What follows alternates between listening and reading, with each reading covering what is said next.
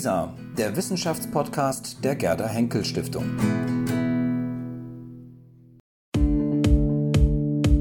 Was wäre gewesen? Der Podcast über kontrafaktische Geschichte. Ja, herzlich willkommen zu einer neuen Ausgabe von Was wäre gewesen? Unser Podcast über kontrafaktische Geschichte. Heute gehen wir zurück in die 1970er Jahre der Bundesrepublik Deutschland, genauer in das Jahr 1977. Deutscher Herbst, das ist das Stichwort. Und über den deutschen Herbst, über einen gewissen Ausgang des deutschen Herbstes werden wir heute mit Kevin Lenk, mit dem Historiker Kevin Lenk sprechen, der ein ausgewiesener Experte zur Geschichte des deutschen Herbstes ist. Charlotte Lerck wird ihn gleich näher vorstellen.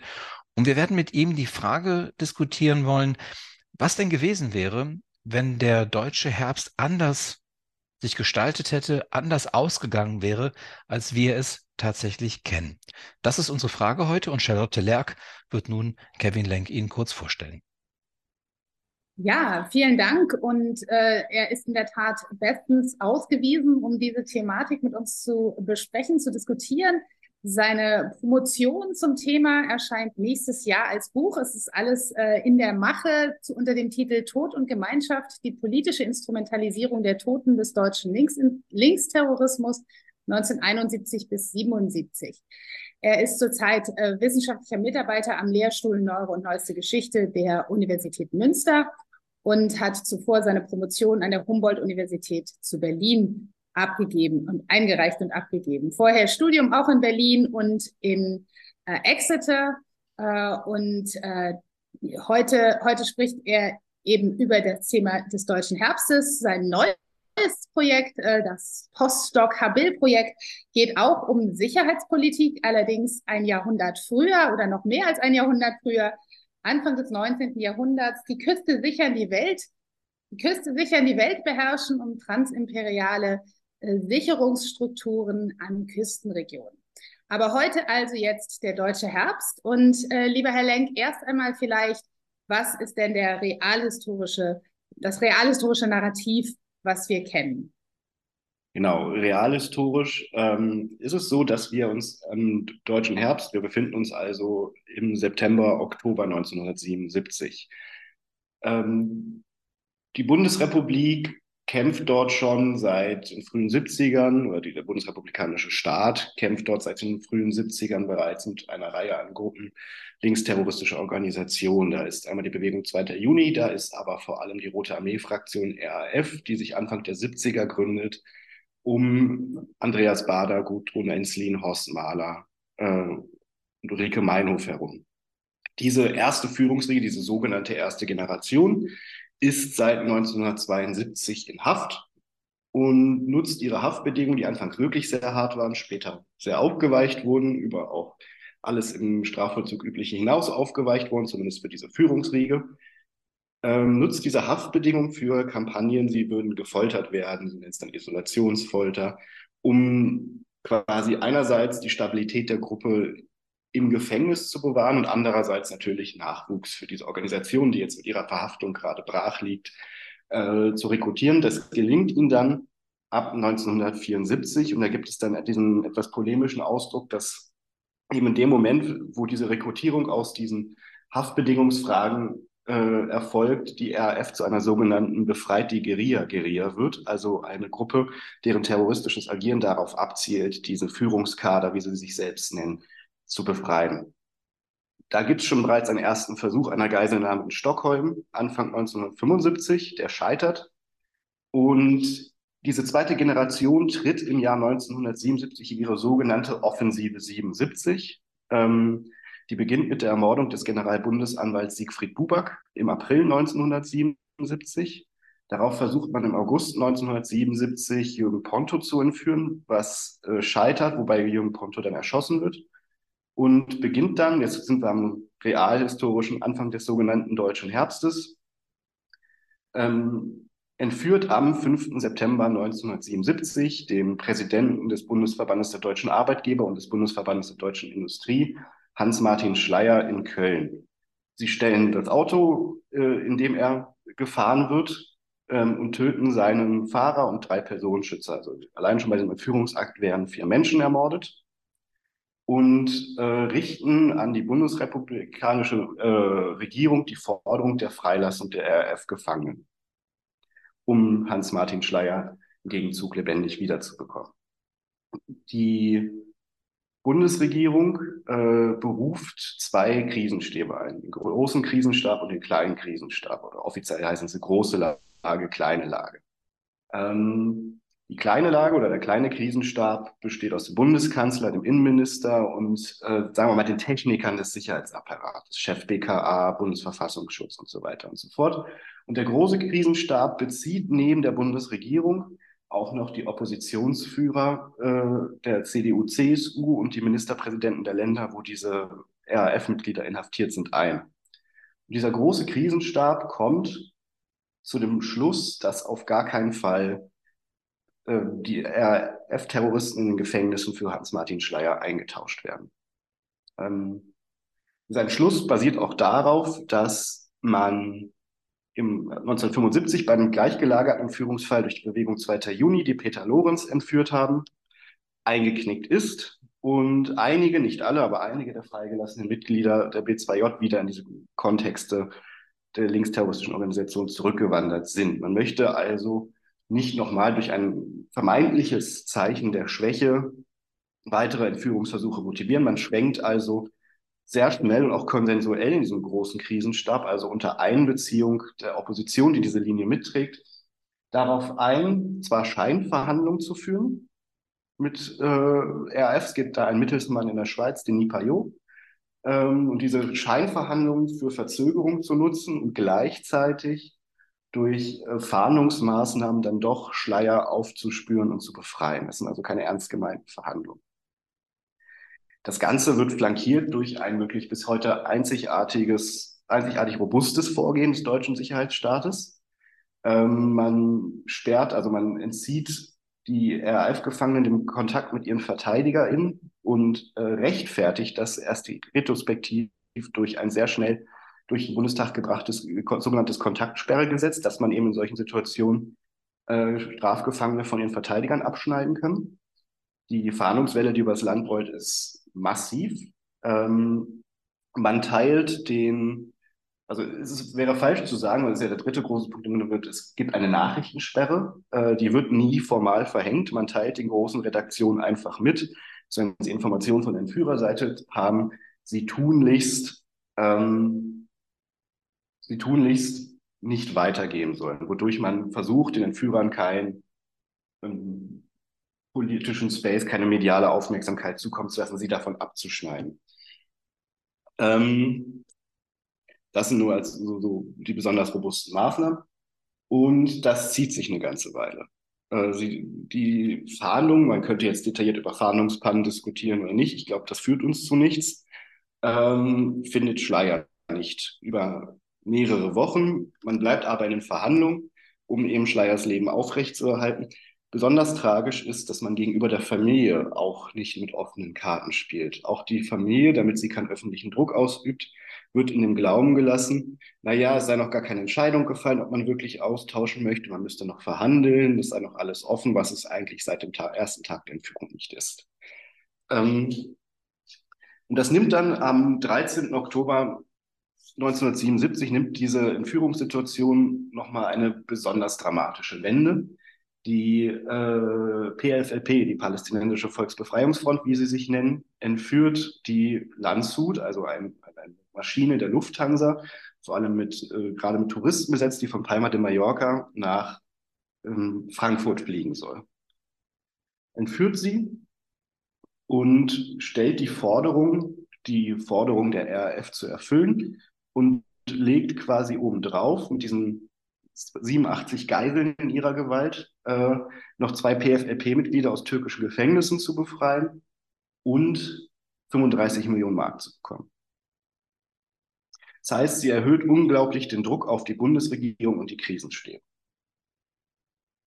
Diese vier Entführer mit ihren 87 Geiseln, interessant ist in der Forschung, dieser, diese Geiselzahl ist gar nicht gesichert. Wir haben drei verschiedene Zahlen, die kursieren. Ich halte 87 für die wahrscheinlichste. Ähm, Geht über mehrere Zwischenstationen, Rom, Larnaca, Dubai, über mehrere Tage, äh, fliegen immer weiter und versuchen in Verhandlungen zu bleiben ähm, und landen dann am 16. Oktober in Aden in Jemen. Ist eine Notlandung. Die jemenitische Regierung oder die südjemenitische Regierung damals noch möchte eigentlich gar nicht, dass die da landen, aber sie erzwingen einfach die Landung, weil ihnen der Treibstoff ausgeht. Ähm, und es ist dann eine ziemlich wackelige Landung, weswegen der Pilot Jürgen Schumann entscheidet, das Flugzeug zu verlassen und zu kontrollieren, ob alles überhaupt noch flugbereit ist, technisch funktional ist. Er verlässt das Flugzeug auch mit äh, Erlaubnis des Chefs der Entführer und verschwindet für etwa 20 Minuten von der Bildfläche. Wir wissen nicht ganz genau, was er da gemacht hat, ob er wirklich einfach kontrolliert hat, ob er irgendwo rumgelaufen ist, äh, ob er vielleicht auch einfach eine Zigarette oder so geraucht hat. Ähm, jedenfalls, als er wiederkommt, wirft ihm äh, Yusuf Suhaya Katsche, das ist der Chef der Entführer, vor, Informationen rausgegeben zu haben, zu versucht haben, ihn zu verraten und ermordet ihn da vor Ort, wodurch er faktisch die letzten Verhandlungsspielräume der palästinensischen Terroristen mit der Bundesregierung schließt. Er zwingt dann den Piloten, den Co-Piloten Jürgen Vitor, das Flugzeug weiterzufliegen, in der Nacht vom 16. auf den 17. Oktober nach Mogadischu in Somalia, wo am 17. Oktober dann gelandet wird.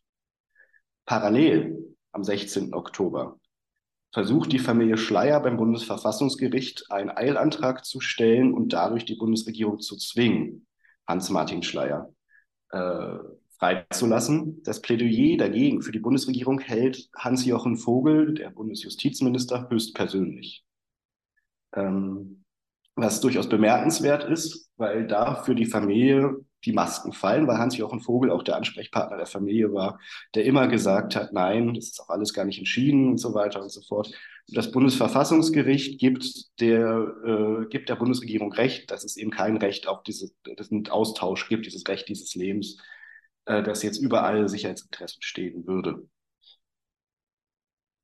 Am 17. Oktober landet dann äh, die Landshut in Mogadischu und stellt mit, mit Ablauf des, der Uhrzeit 15 Uhr der Bundesregierung eine letzte, äh, letztes Ultimatum, die Forderung zu erfüllen. Ansonsten sprengt man die Landshut in die Luft und präpariert auch schon das Flugzeug.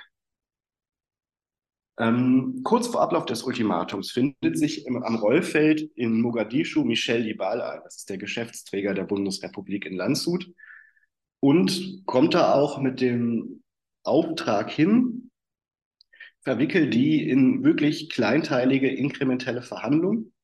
Man hatte sich nicht mittlerweile, Bonn hatte sich mittlerweile nämlich mit der somalischen Regierung ins Vernehmen gesetzt, dass die GSG 9 eingeflogen wird, um dann in der Nacht vom 17. auf den 18. Oktober die Landshut zu stürmen. Libal schafft es durch kleinschrittige Verhandlungen mit vielen Detailfragen, diese Entführer beschäftigt zu halten, während dann im Schutz der Dunkelheit, das ist also 1730 deutscher Zeit, 1930 somalische Ortszeit, die GSG 9 unbemerkt auf dem Rollfeld in Mogadischu landet. Und 0 Uhr 5, also am Morgen des 18. Oktober dann schon, erfolgt der Zugriff. Die GSG 9 schafft es, drei der vier Entführer äh, zu töten auf der Stelle, sämtliche noch lebenden Geiseln zu befreien, ein paar davon werden verletzt und eine schwer verletzte Geiselnehmerin wird einfach den somalischen Behörden da auf dem Rollfeld übergeben. Und auch so einen gewissen Triumphgestus, die dürft ihr gerne behalten. Ähm, diese Durchsage dieser geglückten Befreiung der Landshut geht dann 0.38 Uhr in der Bundesrepublik über die Deutsche Welle. Das bekommen die, das bekommt die inhaftierte Entführungsriege in Stammheim mit, also Jan-Karl Raspe, Gudrun Ensling, Andreas Bader und Irmgard Möller. Ulrike Meinhof hat sich ja bereits 1976 das Leben genommen. Und nach einem, dem Forschungsstand nach bekannten und gesicherten, vorher durchgeführten oder vorher abgesprochenen Plan namens Suicide Action nehmen sie sich in dieser Nacht alle bis auf Irmgard Möller das Leben. Irmgard Möller versucht es, überlebt schwer verletzt, äh, in der Hoffnung, jetzt vielleicht doch nochmal dadurch eine weitere Welle der RAF loszutreten, während man selbst sieht, es gibt wohl keine Aussicht mehr noch aus dem Gefängnis zu kommen, wenn selbst in dieser Situation die Bundesregierung nicht einlenkt. Als dann auch die Nachricht vom Tod der Stammheimer äh, oder sogenannten Stammheimer durch die Medien geht, entschließt sich das RAF-Kommando, das Hans-Martin Schleier entführt hält. Mittlerweile ist man in Brüssel. Ähm, Hans-Martin Schleier jetzt in der Reaktion zu töten. Der ursprüngliche, sehr zynische Plan, auf den man kommt, ist, äh, ihn zu ermorden und das Auto, wo seine Leiche drin liegt, vom Bundeskanzleramt in Bonn abzustellen. Da dort mittlerweile die Sicherheitsmaßnahmen so hoch sind, fährt man ihn in das äh, französisch oder belgisch-französisch-deutsche Grenzgebiet, ermordet ihn dort in einem Waldstück und äh, stellt das Auto in Mulhouse ab. Mit einer sehr zynischen Erklärung teilt man mit, man habe jetzt Hans-Martin Schleier ermordet. Und damit beginnt, endet zumindest die Ereignisgeschichte des deutschen Herbstes. Über die Wirkungsgeschichte, welche Rolle dann noch Toteninszenierungen spielen, müssten wir dann noch sicherlich später sprechen. Ja, vielen Dank, Herr Lenk, für diese ausführliche und wirklich sehr detaillierte ähm, Darstellung der Ereignisse, so wie wir sie kennen, so wie sie praktisch ähm, in der Geschichtsschreibung festgehalten wurden. Ähm, jetzt wollen wir bei uns immer fragen, was denn eigentlich gewesen wäre, wenn möglicherweise an irgendeiner Stelle etwas sich anders ereignet hätte.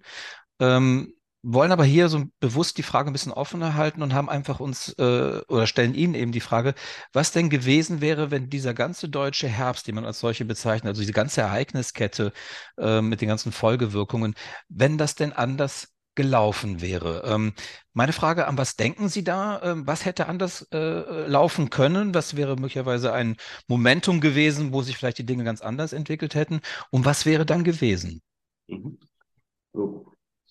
Äh, aus der Geschichte oder aus der reellen Geschichte, wie ich sie gerade erzählt habe, ich finde, da kann man eigentlich drei Breaking Points identifizieren, von denen ich aber nur einen wirklich gangbar halte. Ähm, der erste Breaking Point, den man identifizieren könnte, ist gleich ganz am Anfang äh, des deutschen Herbstes. Also Hans-Martin Schleier wird am 5. September 1977 entführt. Und vielleicht kommt der große Krisenstab auf die Idee, nein, wir tauschen aus. Das ist uns zu heikel. Das halte ich für nach den Erfahrungen mit der Entführung von Peter Lorenz für komplett ausgeschlossen. Also ich sehe keine Akteurskonstellation, die jetzt nicht einfach, die ja nicht mal kontrafaktische Geschichte wäre, sondern die, wo wir ganze Teile davor hätten reimaginieren müssen weil auch natürlich nicht nur die Erfahrung der Entführung von Peter Lohn, sondern auch der mediale Diskurs, wie er zu der Zeit ist, da hätten so viele Variablen anders sein müssen, damit die Krisenstäbler auch nur auf die Idee hätten kommen können, es dann doch zu tun. Diesen ersten Punkt halte ich also für ausgeschlossen. Den zweiten Punkt, den ich noch für interessant halte, ist eben die Klage der Familie Schleier am 16. Oktober, wenn sich dort das Bundesverfassungsgericht anders entschieden hätte. Über dieses Urteil gibt es tatsächlich unterschiedliche Einschätzungen. Ähm, Hans Eberhard Schleier, der Sohn von Hans-Martin Schleier, der auch diese Klage, er ist ausgebildeter Jurist, selbst durchgeführt hat, ähm, kommt zu der Einschätzung, da sei ein völlig absurdes Urteil, wie in seiner Begründung, und gibt auch an, dass Ernst Bender, der Präsident des Bundesverfassungsgerichtes und auch Vorsitzender des Senats, der über diesen Fall entschieden hat, später ihm gegenüber zugegeben hat, äh, das sei eine politisierte Entscheidung gewesen, die man dann in diesem Druck getroffen hätte. Gibt aber auch durchaus Verfassungsjuristen, die das Urteil als formal und inhaltlich korrekt empfinden. Ich persönlich möchte mir als nicht ausgebildeter, also als Nicht-Jurist nicht irgendwie zugestehen, äh, da jetzt irgendeine Einschätzung zu treffen. Deswegen würde ich diesen Punkt gern außen vor lassen weil das auch einfach, glaube ich, für mich zu voraussetzungsreich wäre und ich glaube auch für die HörerInnen nicht wirklich interessant, da jetzt in die Intricacies äh, des Verfassungsrechts, Schutz auf Lebens zu gehen, Schutz des Lebens zu gehen. Der einzige Punkt, wo ich es realistisch sehe, dass dort etwas anderes passiert, mal abgesehen von der Frage, was wenn Sie die eine Wohnung, wo Hans-Martin Schleier zwischenzeitlich Unterwacher doch gefunden hätten. Sie haben ja einmal eine Wohnung, wo er dann faktisch war, auf dem Schirm und durchsuchen die dann einfach nicht. Ähm, das möchte ich einfach auch nochmal beiseite lassen, sondern der wirkliche Breaking Point, wo ich denke, dass es ganz anders ausgehen könnte, ist die Nacht vom 17. auf den 18. Oktober, also der Versuch der GSG 9, die Landshut zu erstürmen. Und jetzt sagen wir mal, die ähm, Entführung, also die, die Erstürmung geht anders aus. Also sie scheitert blutig und zwar katastrophal. Das Flugzeug ist präpariert, und die EntführerInnen bemerken das Heranrücken der GSG 9 und entscheiden sich in dem Moment, die Maschine zu sprengen. Wir müssten dann von 86 Toten ausgehen, Geiseln. Jürgen Schumann ist ja bereits in Aden ermordet worden. Also anfangs waren es 87 Geiseln, Jürgen Schumann wird bereits in Aden ermordet. Auch das passiert in dieser Zeitlinie. Und 87 Geiseln mindestens, die vier EntführerInnen und dann natürlich auch die Frage, wie nah steht die GSG 9 schon an diesem Flugzeug und werden die GSG 9 Mitglieder durch die äh, Explosion selber vielleicht auch getötet. Ähm, so. Damit würde im Gegensatz zur äh, realen Geschichte, die natürlich düster und bedrückend ist und die keinesfalls jetzt, wo die Leute keinesfalls in Jubel ausbrechen, in dem Sinne, wie blutig das alles endet, mit auch dem Tod Hans-Martin Schleiers insbesondere, wird es doch als Erinnerungsort, als ein Ort des, des Sieges und des Triumphes und der Bewegung des deutschen Rechtsstaates in Erinnerung eingegangen. Und wenn jetzt Mogadischu so ausgeht, dass dort 87 Touristen oder 87 Geiseln getötet werden, vielleicht auch einige GSG-Mitglieder, ist natürlich dieser Weg erstmal der Erinnerung versperrt. Was, glaube ich, erstmal ganz konkret passieren würde, da wissen wir auch, dass es schon zum Zeitpunkt feststand, bevor die Erstürmung begann, ist, äh, Helmut Schmidt tritt als Bundeskanzler zurück. Das hatte er fest geplant. Also die Kanzlerschaft Schmidt endet dann in diesem Fall am 18. Oktober 1977. Die Frage der erstmal unmittelbaren politischen Auswirkungen müssten wir jetzt ein bisschen abwägen. Schmidt tritt auf jeden Fall zurück. Und ich glaube auch, dass der große Teil des kleinen Krisenstabs, also zumindest der Innenminister, der Präsident des BKA, Präsident des Bundesverfassungsschutzes nicht mehr zu halten sind. Also dass wir neben Schmidt auch die Rücktritte von Werner Mayhofer haben, von Günther Nollau und ich glaube, es ist damals noch Günther Nollau äh, und von Horst Herold vom BKA. Ähm, man könnte jetzt detailliert fragen, färbt das auf Hans-Jochen Vogel ab, Bundesjustizminister, auch im kleinen Krisenstab, aber nicht an den Verhandlungsmaßnahmen maßgeblich beteiligt, der in dem Fall des Rücktritts Schmidts meiner Meinung nach der natürliche Nachfolger wäre in dieser Konstellation. Also Bundeskanzler Vogel. Da müsste man jetzt spekulieren, ob der zu halten ist äh, oder nicht. Und die zweite Frage, ist überhaupt die Bundesregierung zu halten? Als Ganze in diesem Szenario. Und da gibt es jetzt ein Argument dafür, ein Argument dagegen. Es ist das blutige Scheitern, ein wirklich katastrophales Scheitern. Äh, diese Befreiungsaktion, die Frage nach der inneren Sicherheit ist ja schon in den Jahren davor die große politische Konfliktlinie zwischen der CDU-CSU-Opposition und der Bundesregierung. Diese Bundesregierung ist in einem extrem schwachen einer extrem schwachen Lage in diesem Moment, wo dieses, das scheitern würde. Was dann in dem Fall erstmal natürlich für ein komplettes Fallen der Bundesregierung, die sieht sich jeglicher Legitimation entzogen und gibt die Frage an den Souverän, den Wähler zurück. Was dagegen sprechen würde, ist, dass natürlich die CDU, CSU am großen Krisenstab beteiligt war die Entscheidung, diese Linie der Härte zu fahren, mitgetragen hat. Also auch nicht aus einer komfortablen Position agiert. Was dann, das würde sich, glaube ich, dann entscheiden, gibt es Neuwahlen oder haben wir eine, sagen wir jetzt mal Bundesregierung Vogel äh, bis 1980. Es würde sich daran entscheiden, wie die Debatte danach verläuft, was da eigentlich passiert ist, wer, wen welche Schuld trifft und wo die Fehlentscheidungen waren. Wir hätten, glaube ich, großes, eine große Debatte, eine Aufarbeitung der Einzelentscheidungen Entscheidungen der bundesdeutschen Öffentlichkeit. Ähm, so oder so, wenn diese Bundesregierung 1977 zurücktritt und es kommt zu Neuwahlen oder es kommt dann zu Neuwahlen 1980, sofern zwischen 1977 und 1980 kein Wunder passiert, ein politisches, gehe ich in beiden Fällen davon aus, dass die CDU-CSU die Bundestagswahl gewinnt vielleicht sogar mit einer absoluten Mehrheit und definitiv mit einem Law-and-Order-Kandidaten, wo ich in dem Feld äh, der CDU-CSU in der Zeit am ehesten äh, Franz Josef Strauß sehe, der ja auch 1980 wirklich Bundestag, Bundestagskandidat, also Bundeskanzlerkandidat ist. Ich bleibe jetzt nochmal erstmal so auf dieser real, so in Anführungszeichen kontrafaktischen Realgeschichte, bevor wir dann vielleicht in einem dritten Schritt nochmal über die Wirkungsgeschichte reden müssen. Das wird ein Law-and-Order-Wahlkampf, das wird ein Franz Josef Strauß. Äh, und ich gehe davon aus, dass eine CDU-CSU-Bundestagsmehrheit unter einem Bundeskanzler Franz Josef Strauß ähm, auch eine Law-and-Order-Politik fahren wird. Dass wir also weiterhin einen massiven Aufbau des, des, des, des Sicherheitsapparates haben, dass wir auch Einschränkungen haben in bestimmten Rechten, die damals noch nicht angetastet wurden, die auch heute noch nicht angetastet werden.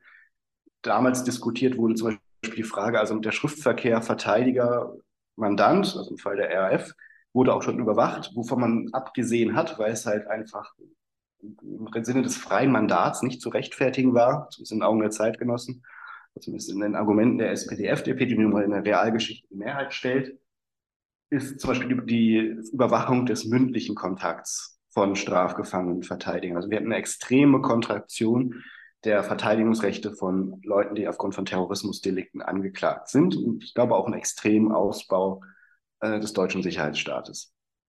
Ich will damit nicht sagen, das kippt in eine Diktatur. Das, das ist nicht die Linie, die ich da gehen will. Ich glaube, es bleibt äh, eine Demokratie ziemlich sicher. Ich glaube auch, dass ein Scheitern der, des deutschen Herbstes oder ein Scheitern dieser Befreiung am Ende des deutschen Herbstes nicht, wie die Zeitgenossen es damals durchaus befürchtet haben, muss man sagen, aber aus der Retrospektive und dem, was wir jetzt zurückwissen, nicht zum Ende der bundesdeutschen Demokratie geführt hätte. Also kein lateinamerikanisches Szenario einer jetzt rechten Law-and-Order-Regierung, sondern einfach eine von einer also konservative Regierung, die eine sehr robuste, sehr harte Law-and-Order-Politik im Inneren fährt, ohne dass wir jetzt ähm, in eine Diktatur abgleiten würden. Was diese Regierung und diese Stimmung jetzt für konkrete Sachen wie Demonstrationsrecht bedeuten würde. Auch da gab es Stimmen aus der CDU, CSU in den Vorjahren, insbesondere nach der Ermordung von Siegfried Buback, die auch dort Einschränkungen äh, durchaus sich hätten vorstellen können. Ähm, in rechtskonservativen Kreisen auch zu dieser Zeit ähm, diskutiert, aber das halte ich in diesem, auch in diesem kontrafaktischen Szenario für ausgeschlossen, ist die Wiedereinführung der Todesstrafe, die in diesem Szenario durchaus nochmal lebendig diskutiert werden würde, wie ich denke, aber auch nicht durchkommen würde, weil es da auch schon bereits in der CDU zu viele kritische Stimmen gibt. Und dafür wäre auch eine Zweidrittelmehrheit im Bundestag äh, nötig gewesen, die ich mir selbst nach einem blutigen Scheitern des deutschen Herbstes oder dieser Entführung, also dieser Befreiung, tut mir leid, äh, mir nicht hätte vorstellen können. So. Das ist aber, glaube ich, gar nicht so das Entscheidende. Ich glaube, das Entscheidende ist, sich zu fragen, was würde denn der deutsche Herbst oder welche, welche Rolle äh, erfüllt der deutsche Herbst heute im Selbstverständnis der Bundesrepublik Deutschland und äh, auch im Vertrauen in die Demokratie gegenüber politischen GewalttäterInnen? Was würde das bedeuten, wenn wir nicht diesen Erinnerungsort hätten? Eines dann doch blutigen Sieges, aber eines Sieges, nicht in diesem Fall einer Niederlage. Vielleicht bevor wir darauf eingehen, äh, hätte ich noch eine Rückfrage, weil ein Bereich, äh, den Sie jetzt gar nicht mehr aus, aus, vielleicht kommt es jetzt genau in dem Kontext, nämlich die Frage, dann, Herr Wehre ist ja vermutlich auch nicht zu dem Selbstmord der sogenannten Stammheimer gekommen. Und was wäre, hätte das noch für Auswirkungen gehabt wenn mhm. die praktisch weiter da im Gefängnis gesessen hätten oder möglicherweise dann äh, doch noch irgendwie freigekommen wären. Oder ja, was, äh, das ist ja da doch auch nochmal ein Unterschied. Mhm. Genau, und wenn ich da noch drauf, das passt mich gerade sehr gut, das ergänzt das noch ein bisschen. Ähm, das wäre nämlich meine Frage. Sie haben das zwar jetzt ausgeschlossen, aber wenn die Stammheimer tatsächlich überlebt hätten, dann, also sozusagen nicht diesen kollektiven Selbstmord ähm, begangen hätten, ähm, hätte man dann nicht sozusagen propagandistisch genau dann das ins Feld führen können, sozusagen der Staat, jetzt lässt er seine Masken dann doch fallen, er ist doch ein faschistischer Staat, ähm, denn er reagiert jetzt mit harter Repression und fährt sozusagen die, ähm, den Rechtsstaat sozusagen zurück und baut jetzt komplett sein ganzes robustes, ähm, äh, äh, seine Rüstung sozusagen aus und äh, zeigt sich jetzt wirklich in seinem wahren Gesicht. Wäre das nicht sozusagen genau dann das Diktum gewesen aus Stammheim, was sich möglicherweise auch dann unter der Sympathisantenszene, unter der linken Bewegung auch durchaus vielleicht dann hätte ähm, durchsetzen können und dann nochmal einen anderen Druck auf den bundesrepublikanischen Staat hätte ausüben können? Mhm. Ich gehe auch in diesem kontrafaktischen Szenario aus. Tut mir leid, das hatte ich eigentlich im Kopf, das sagen zu wollen, aber hat es dann in meinem ganzen entwerfen, vergessen, dass auch in diesem Szenario die Stammheimer sich das Leben nehmen. Ähm, einfach A, weil sie auf der ersten Ebene keinerlei Spielraum mehr haben, freizukommen. Also was ja für die Leute in Stammheim einfach das Ding ist, dass sie eher versuchen, die Maschine zu stürmen, als mit ihnen zu verhandeln, ist, dass dieser Staat nicht verhandeln wird. Und da haben sie die Erfahrung, das ist auch eine Missdeutung in gewissen Teilen, die die Stammheimer da haben, aber da haben sie die Erfahrung und die Hoffnung, dass ihr Tod quasi nochmal eine weitere Generation mobilisiert. Äh, sie missverstehen dabei, glaube ich, was diese Mobilisierung nach dem Tod von Holger Mainz 1974 genau bedeutet hat. Ich glaube, die hat nicht in der Linken insgesamt mehr der RAF mehr geschadet als genutzt, aber die um sie herum schwadronierenden Anti-Folter-Komitees haben dann diese zweite Generation gebildet und ich glaube, das ist die Hoffnung, die die vor Augen haben.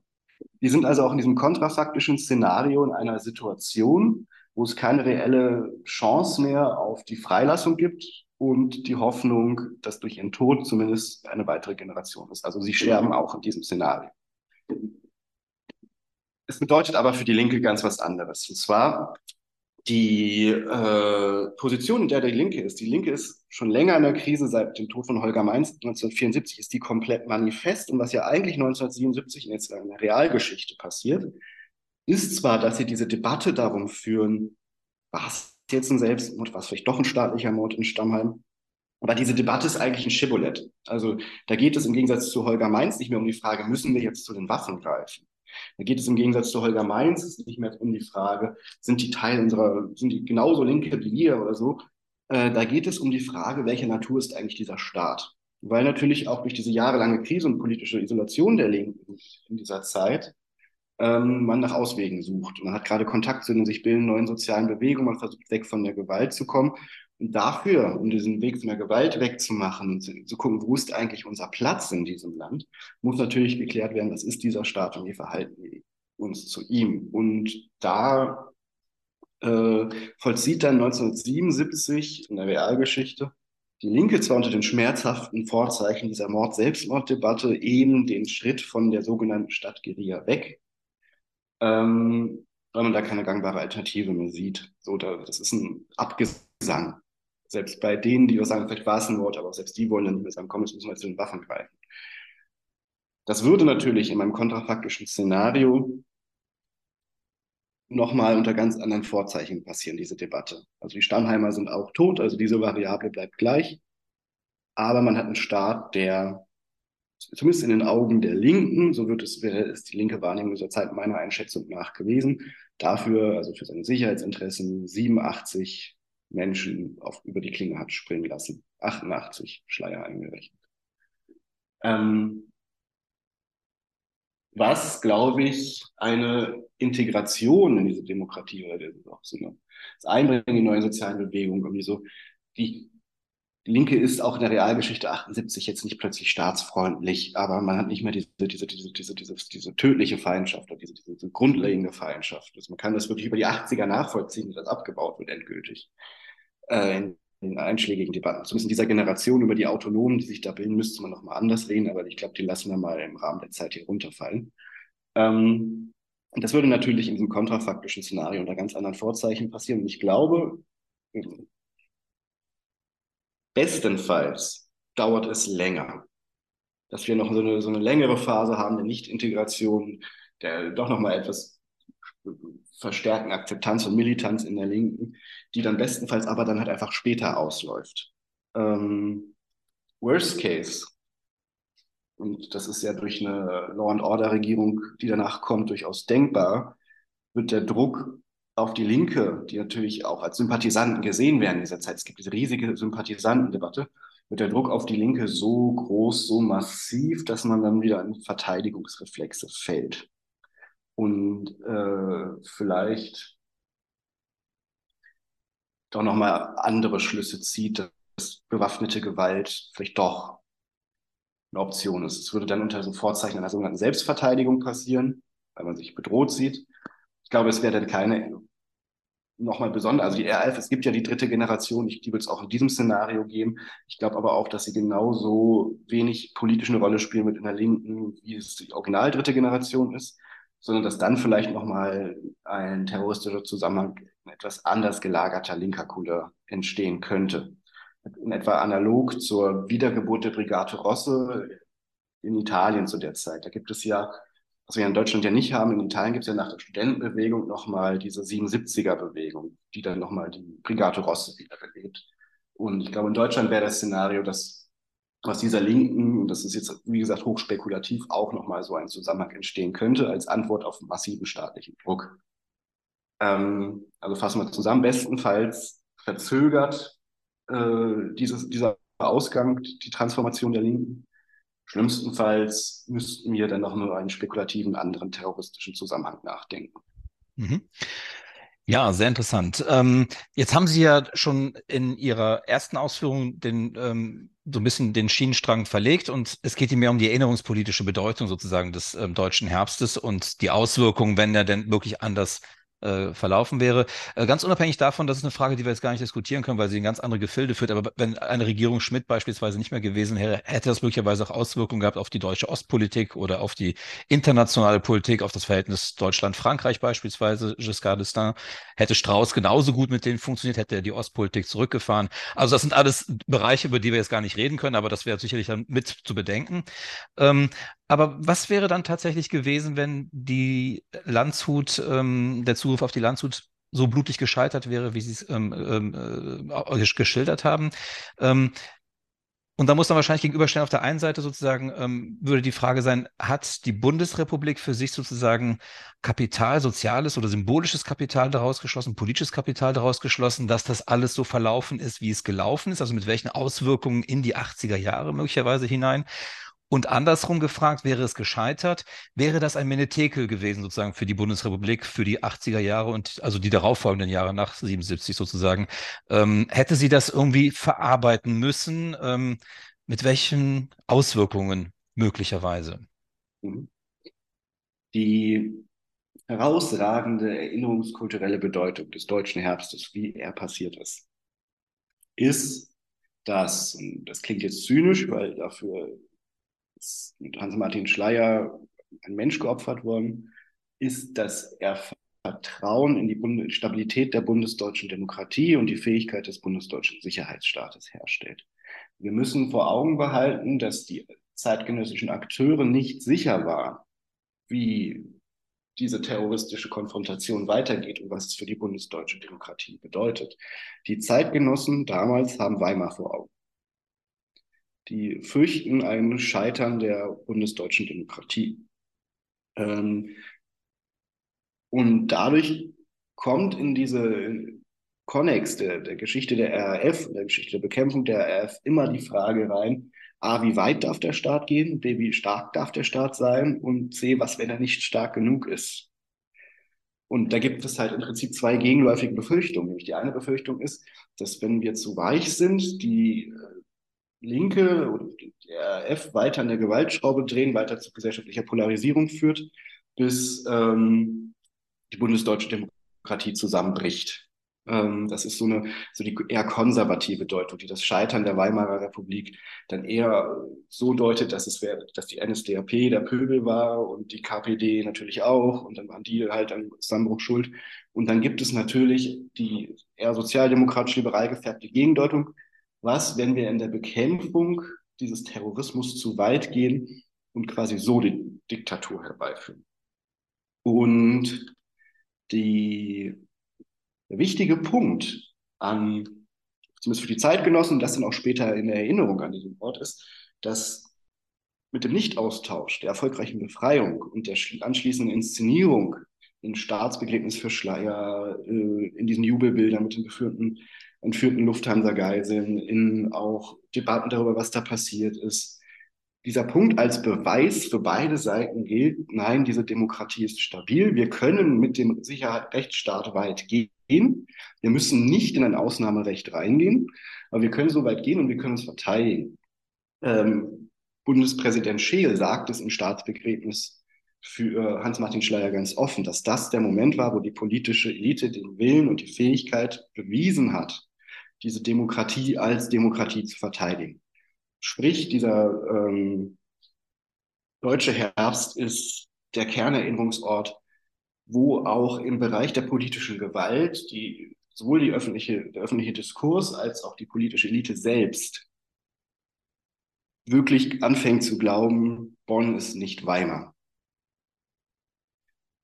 Und wenn wir jetzt dieses katastrophale Scheitern in Mogadischu an, würde uns das erstmal versperrt sein.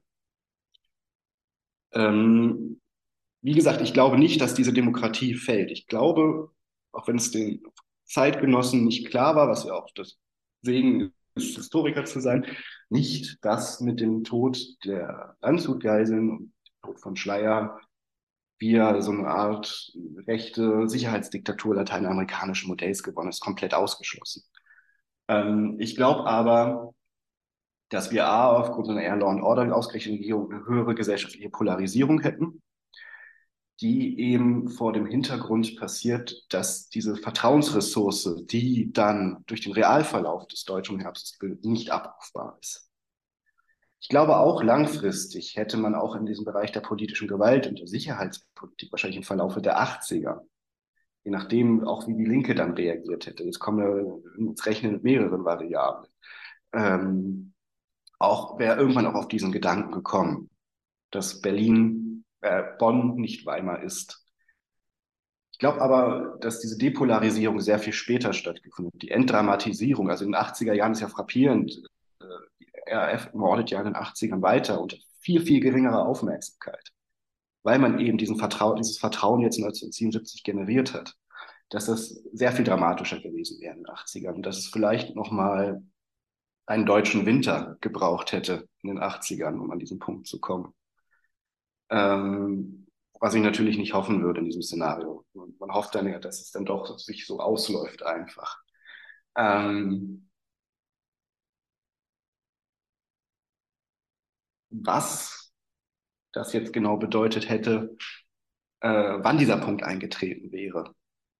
Und was das dann vielleicht für, für den Rückbau des Sicherheitsstaates, der dann in diesem fiktiven 1977 aufgebaut bedeutet hat, das sind Detailfragen, die ich mich ungern begeben möchte.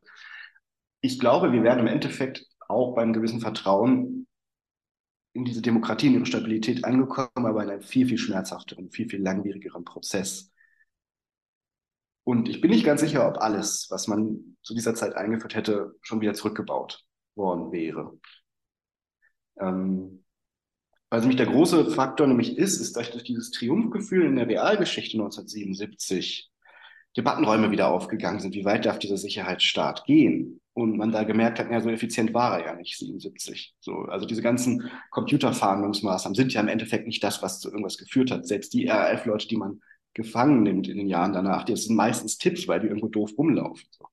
Äh, weil die lange Haare haben und ihren Nachbarn verdächtig sind. Und dann vor dem Hintergrund der Volkszählung führt das zu einer Debatte, wo dieser Sicherheitsstaat wieder zurückgefahren wird, wo es dann um Datenschutz und, geht. Und da ist natürlich die Frage, ob das dann in diesen fiktiven 80ern so passiert wäre und ob wir heute in Deutschland vielleicht ähm, eine höhere, also ein gleichzeitig niedriges Vertrauen und höhere Legitimität in Sicherheitsstaat hätten. Äh, weil natürlich auch das andere Ding ist, für die GSG 9 ist das, ist das natürlich die Heldengeschichte da in Mogadischu 1977. Ähm, die stehen ab da auf dem Podest. Äh, Ulrich Wegner, also der ist namentlich bekannt, dieser Anführer, also der kennt schon den Chef eines SEK, also eines einzelnen GSG 9 Ups.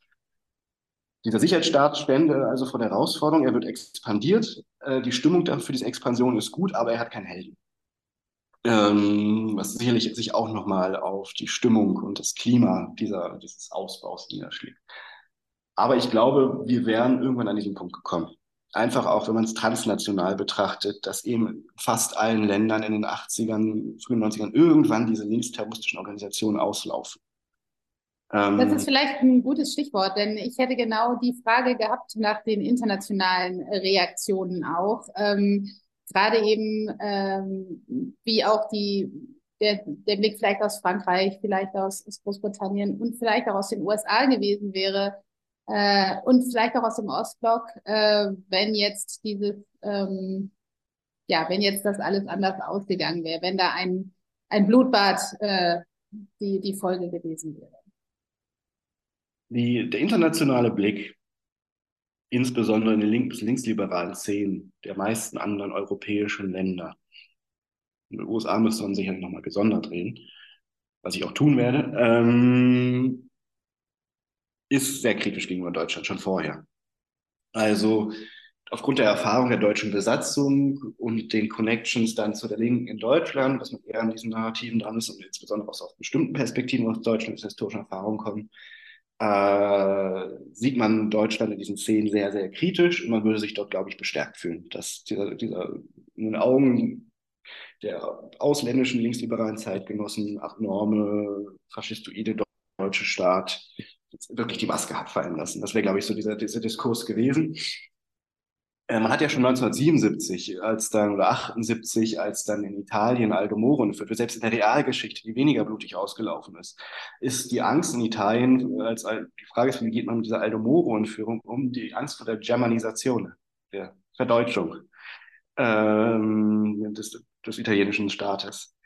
Ähm, und die, diese, diese Szenen würden sich äh, extrem bestätigt fühlen. Ich glaube, in diesem Moment würden sich die Sympathien, insbesondere für militante Linke in Deutschland und im Ausland, nochmal extrem festigen. Und ich glaube auch, dass in link des linksliberalen Szenen der meisten umliegenden europäischen Länder ähm, durch das Standing des deutschen Staates, das eh nicht gut ist, nochmal verschlechtern würde. Wie das dann auf der Regierungsebene aussieht, ähm, bin ich unsicher weil äh, auch Frankreich ja durchaus aus dem libanesisch-palästinensischen Bereich Probleme hat. Die Entführer der Landshut sind ja die PFLP, ist ja nicht die RF, die die Landshut entführt.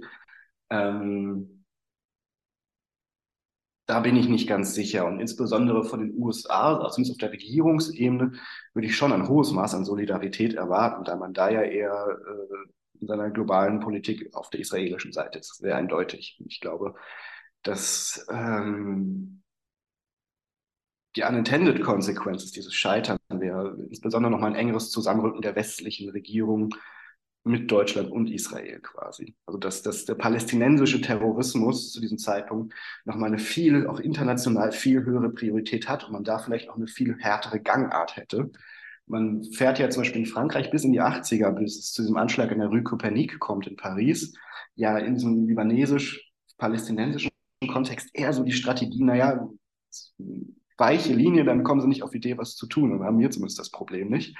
Ähm, ich glaube tatsächlich, dass die, ein Scheitern der Landshut-Entführung auf einer transnationalen Ebene den palästinensischen Terrorismus sehr viel stärker auf die Agenda gesetzt hätte und man sehr viel früher auch über einen internationalen Terrorismus im arabischen Raum gesprochen hatte, noch bevor dann dieser Schub dann mit 9-11 eigentlich kommt. Wollte ich gerade sagen, also es erinnert so ein bisschen an 9-11 sozusagen, wäre die, ähm, die, der Krieg äh, gegen den Terrorismus, wie es äh, äh, Bush damals genannt hat, ähm, wäre der möglicherweise, hätte der früher schon eingesetzt. Ähm, wäre das auch denkbar gewesen, auch ähm, unter dem Vorzeichen des Kalten Krieges? Also hätte man ähm, das genauso durchführen können, einen Krieg gegen den Terrorismus auf internationaler Ebene, wie das eben ähm, äh, nach 9-11 der Fall war, unter eben den Vorzeichen der Blockkonfrontation? Oder wäre das auch ganz anders ausgegangen? Hätten die Sowjets anders reagiert? Hätte es den Spielraum vielleicht gar nicht gegeben, den man dann hatte ähm, als USA ähm, ähm, ja, 2002 äh, und folgende äh, Jahre halt. Ne? Ähm, aber das nur am Rande. Ähm, mich würde nochmal interessieren, auch um, äh, mit Blick nochmal auf diese erinnerungspolitische Komponente. Ähm, Sie kennen die Szenerie ja gut. Gab es denn je, jemals in der Geschichte der Bundesrepublik nach 77, äh, nach dem Herbst 77, ähm, Momente, wo der deutsche Herbst und der Ausgang des deutschen Herbstes so wie er war, wo er als Referenz für irgendetwas diente, also wo man sich darauf bewusst bezogen hat, damals ist es ja so gelaufen oder ähm, dass man das auch als politisches Kapital eingesetzt hätte bei irgendeiner Entscheidung oder irgendeiner äh, konkreten politischen Entwicklung. Hm. Ähm, bevor ich zu der Frage komme, nur ganz kurz, wollte ich auch angemerkt haben, ich glaube nicht, dass es zu einem War on Terror gekommen wäre in dem Ausmaße, weil ich glaube, dass nochmal A, natürlich der Kalte Krieg in einer ganz anderen Konstellation, B, dass natürlich 9-11 nochmal eine ganz andere Skala hat und dass mit 9-11 im Gegensatz zu einem kontrafaktischen Mogadischu natürlich äh, ein, das eine Land angegriffen worden ist, das einen Krieg, an Terror, äh, Krieg gegen Terror einfach faktisch hätte führen können. So ist ja die Bundesrepublik gar nicht in der Lage zu, zu diesem Zeitpunkt. Also Bundeswehr ist nicht ganz so desolat wie heute, aber eben immer noch eine territoriale Verteidigung. Ich glaube tatsächlich einfach, dass es da zu einem transnational koordinierten, sehr viel robusteren Vorgehen äh, gegenüber den palästinensischen Bewegungen einfach dann gekommen wäre. Dass es da eine Verschärfung geben, mit der nicht im Krieg und War und Terror ausgeartet wäre, aber ein höheres Bewusstsein für diesen Konnex vielleicht. Ähm, der deutsche Herbst ähm,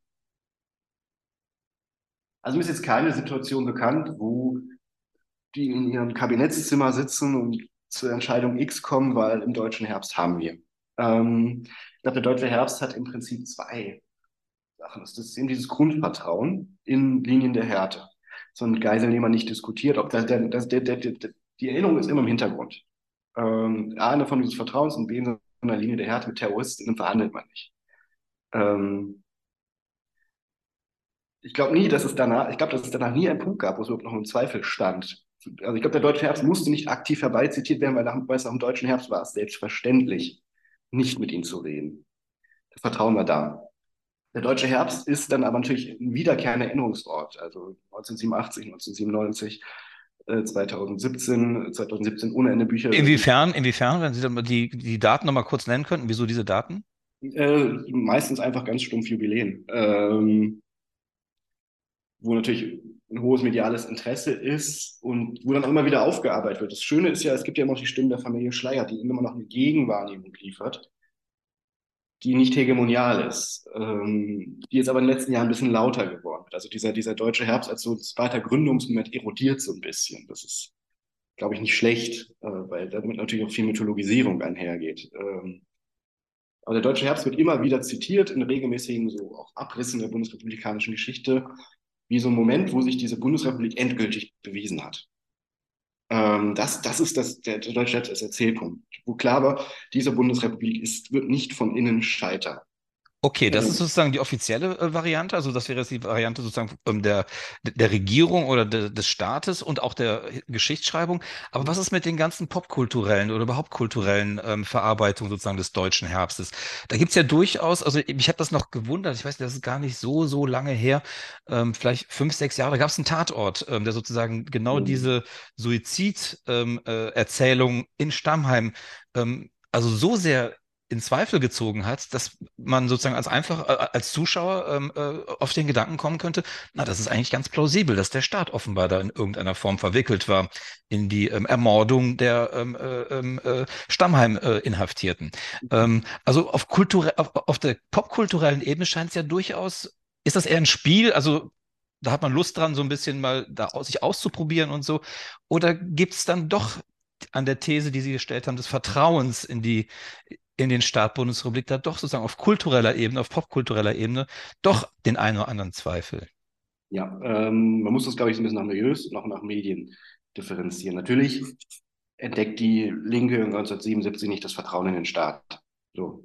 Äh, die tarieren ihr Verhältnis zu dem Staat neu aus und eröffnen sich Wege, die dann langsam da reinführen die die Linke aus der Krise führen. Auch die Linke wird auch nicht etatistisch, aber halt, es ist dann nicht mehr der, der, der faschistische Staat, der dann für die viele Linke noch 1971 oder 72 war. Das heißt natürlich nicht, dass das sofort passiert. Und gerade in der eher linksgeprägten literarischen Aufarbeitung, popkulturellen Aufarbeitung dieser Zeit, ähm, Deutschland im Herbst, äh, wo es ja vor allem um die Bedrückung geht, wo es ja doch diesen, diesen, diese eine Montage gibt tatsächlich, man selbst wie auch diese, diese Toteninstinkt des Staates, wie, wie, wie befremdlich die noch für die Linken dieser Zeit ist, ist ja diese Montage, wo die Ausschnitte aus der äh, aus dem Staatsbegräbnis von Hans-Martin Schleyer zu sehen sind und immer wieder Ausschnitte aus dem Staatsbegräbnis für Erwin Rommel eingeschnitten werden. Ähm, und damit aufgemacht, also Erwin Rommel kriegt ja ein erzwungenes Staatsbegräbnis, nachdem er vom Staat ermordet worden ist. Also das dauert noch eine Weile. Und äh, was die Forschung halt konstatiert, ist über die Jahre eine Depolitisierung und Demythologisierung des ganzen Kontextes und dann der ganzen Figuren, dass es dann eher auf so menschliche Dynamiken geht. Und ich glaube, dass Stammheim auch mit seinen, also Stammheim muss man auch sagen, es gibt, also es ist meiner Meinung nach keine Zweifel, dass es Selbstmord ist, aber es gibt halt massive Pannen in dieser Ermittlung, die halt es auch nicht leichter gemacht haben, diesen Mythos abzubauen.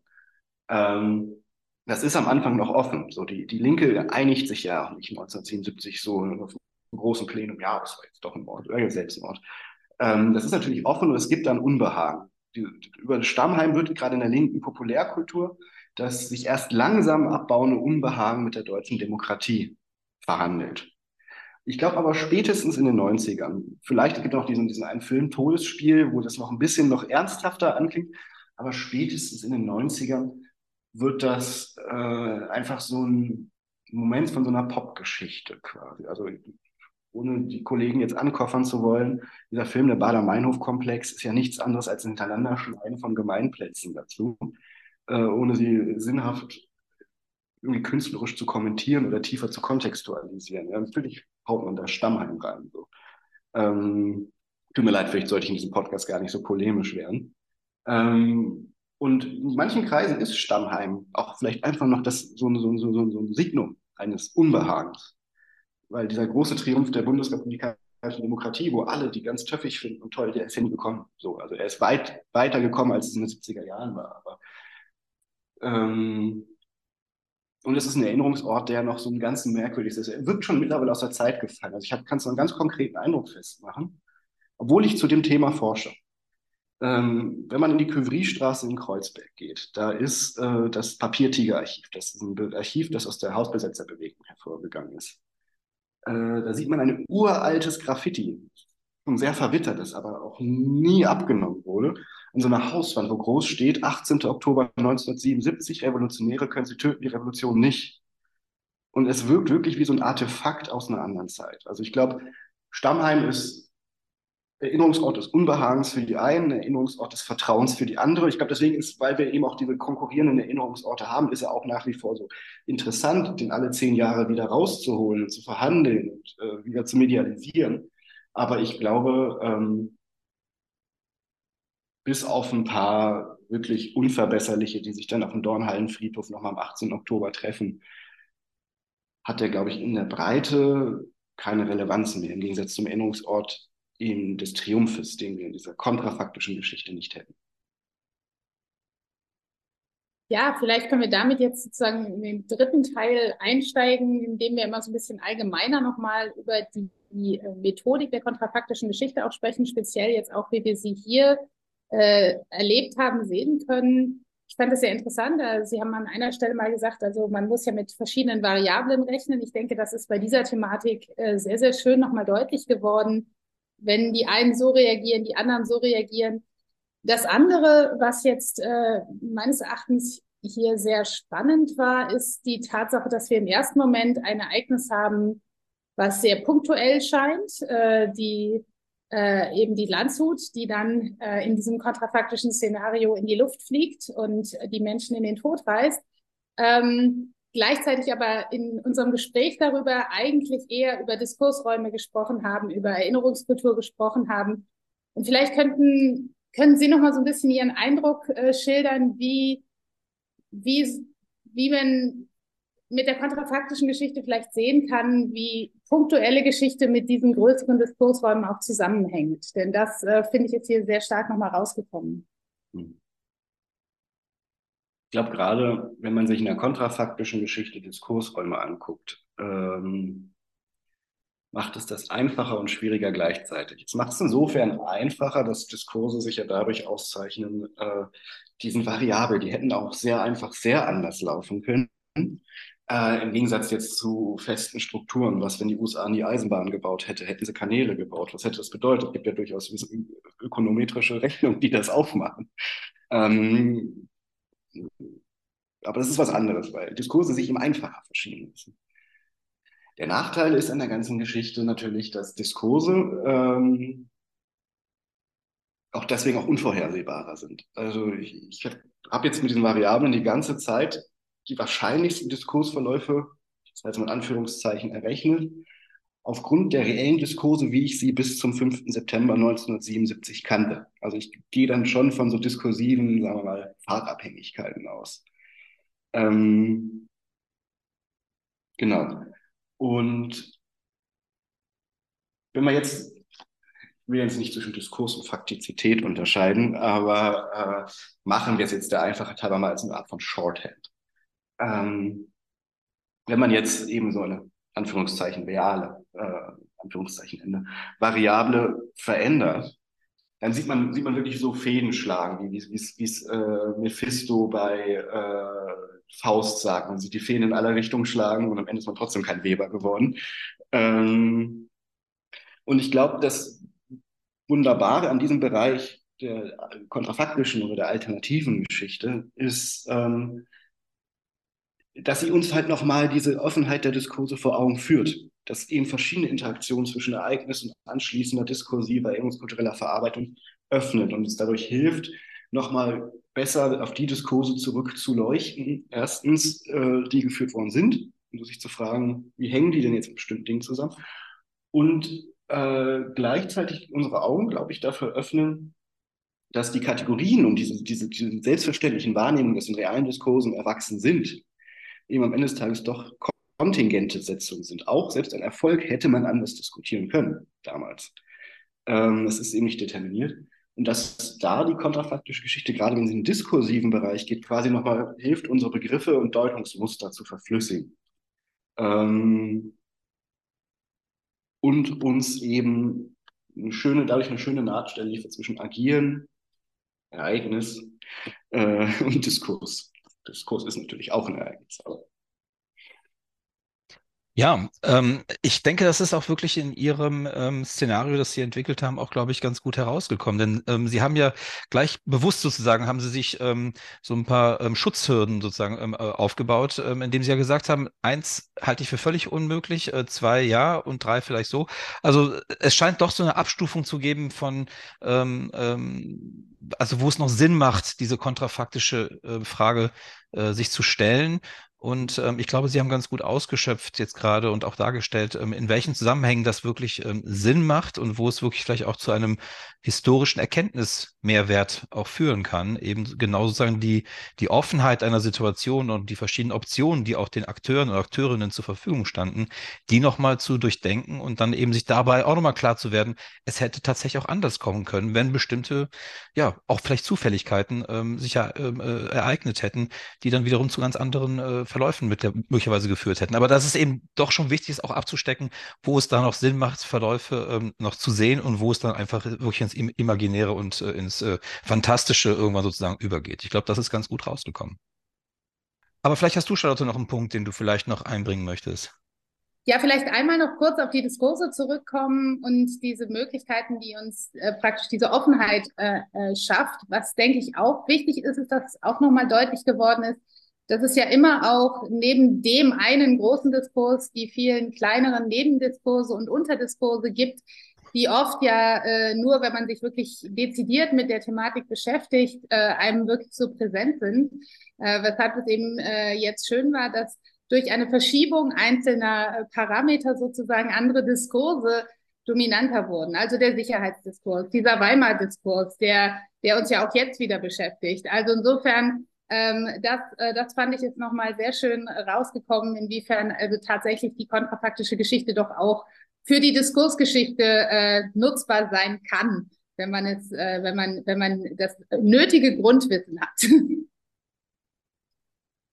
Ganz genau. Ja, damit glaube ich, Herr Lenk, ich weiß nicht, ob Sie noch irgendwas ergänzen möchten oder noch etwas anführen wollen. Ich fühle mich sehr fachgütig abmoderiert. Sehr schön, wunderbar. Dann würde ich sagen, keine großen, langen, vielen Worte mehr. Vielen Dank für Ihre Zeit. Vielen Dank für dieses wirklich äh, sehr interessante und ähm, ja, wie ich finde, Sie haben sich wirklich einfach da richtig einen Kopf gemacht. Ähm, das hat mir sehr gut gefallen. Insofern nochmal herzlichen Dank für Ihre Zeit. Dankeschön. Was wäre gewesen? Der Podcast über kontrafaktische Geschichte.